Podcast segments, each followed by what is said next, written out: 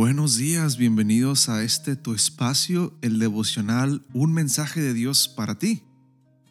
Hoy, 3 de marzo, tenemos el versículo que se encuentra en Romanos 5, del 7 al 8, que dice, Ciertamente apenas moría alguno por un justo. Con todo, pudiera ser que alguien tuviera el valor de morir por el bueno, pero Dios muestra su amor para con nosotros, en que siendo aún pecadores, Cristo murió por nosotros. El título es Los héroes de Chernóbil. Cuando explotó el reactor número 4 de la central nuclear de Chernóbil, toda Europa quedó bajo amenaza de contaminación.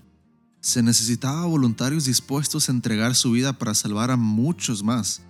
Los dos primeros en ofrecerse fueron Alexei y Valery, Alexei era un prestigioso tecnólogo de la industria nuclear soviética que había participado en el desarrollo y la construcción del complejo electronuclear de Chernóbil. Él cooperó con el diseño de las esclusas y sabía dónde estaban ubicadas exactamente las válvulas. Era casado y tenía un hijo. Valery era uno de los ingenieros que trabajaban en la central, ocupando un puesto de responsabilidad en el departamento de explotación. Estaba también casado y era padre de una niña y dos niños de corta edad. Ambos eran ingenieros nucleares. Los dos comprendían más allá de toda duda que no saldrían vivos de aquella misión tan peligrosa. Mientras se ponían sus trajes, observaron que necesitaban un ayudante para sujetarles la, la, lámpara subacuática desde el borde de la piscina mientras ellos trabajaban en las profundidades, y miraron a los ojos a los hombres que tenían alrededor.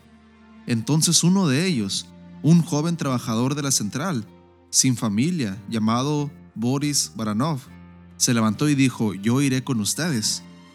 Los tres caminaron los 1200 metros que había hasta el nivel afectado, y bajo aquel cielo gris y los restos fulgurantes del reactor nuclear, los dos ingenieros se sumergieron en la piscina de burbujas del nivel 0.5 mientras Boris Baranov les sujetaba la lámpara subacuática. La lámpara estaba dañada y falló poco después.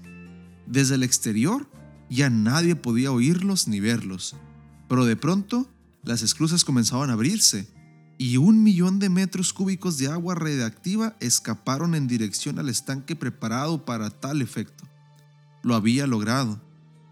Alguien murmuró que acababan de salvar a toda Europa aquellos tres héroes. Hay versiones contradictorias sobre lo que sucedió después. La versión más extendida dice que jamás regresaron y siguen sepultados. Esta es la historia de los tres héroes de Chernóbil que escogieron morir para salvar a mucha gente que quizá no lo merecía. Eso mismo hizo Jesús por la humanidad entera. Vino a este mundo contaminado y murió en la cruz para salvarnos del pecado.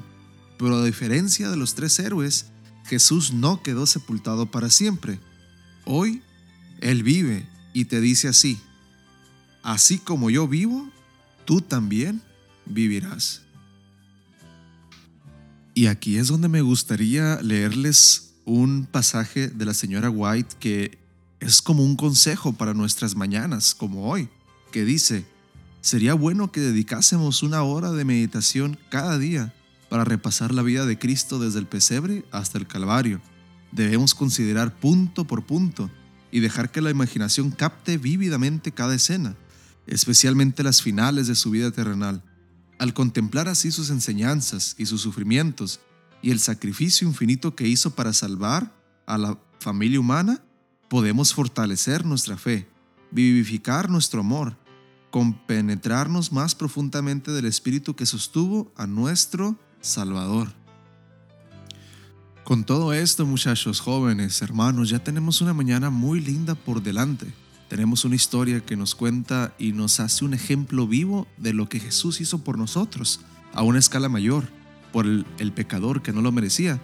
Y tenemos esta cita tan hermosa que dice que tenemos que meditar, pensar y siempre tener en el corazón el sacrificio de Jesús.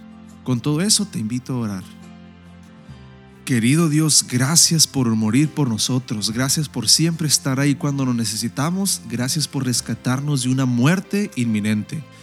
Que esa gracia, ese regalo que tú has dado por nosotros pueda ser aplicado hoy en día, esta mañana, para ser cubiertos por esa preciosa sangre de Cristo Jesús y así todos nuestros planes estén bajo tus manos.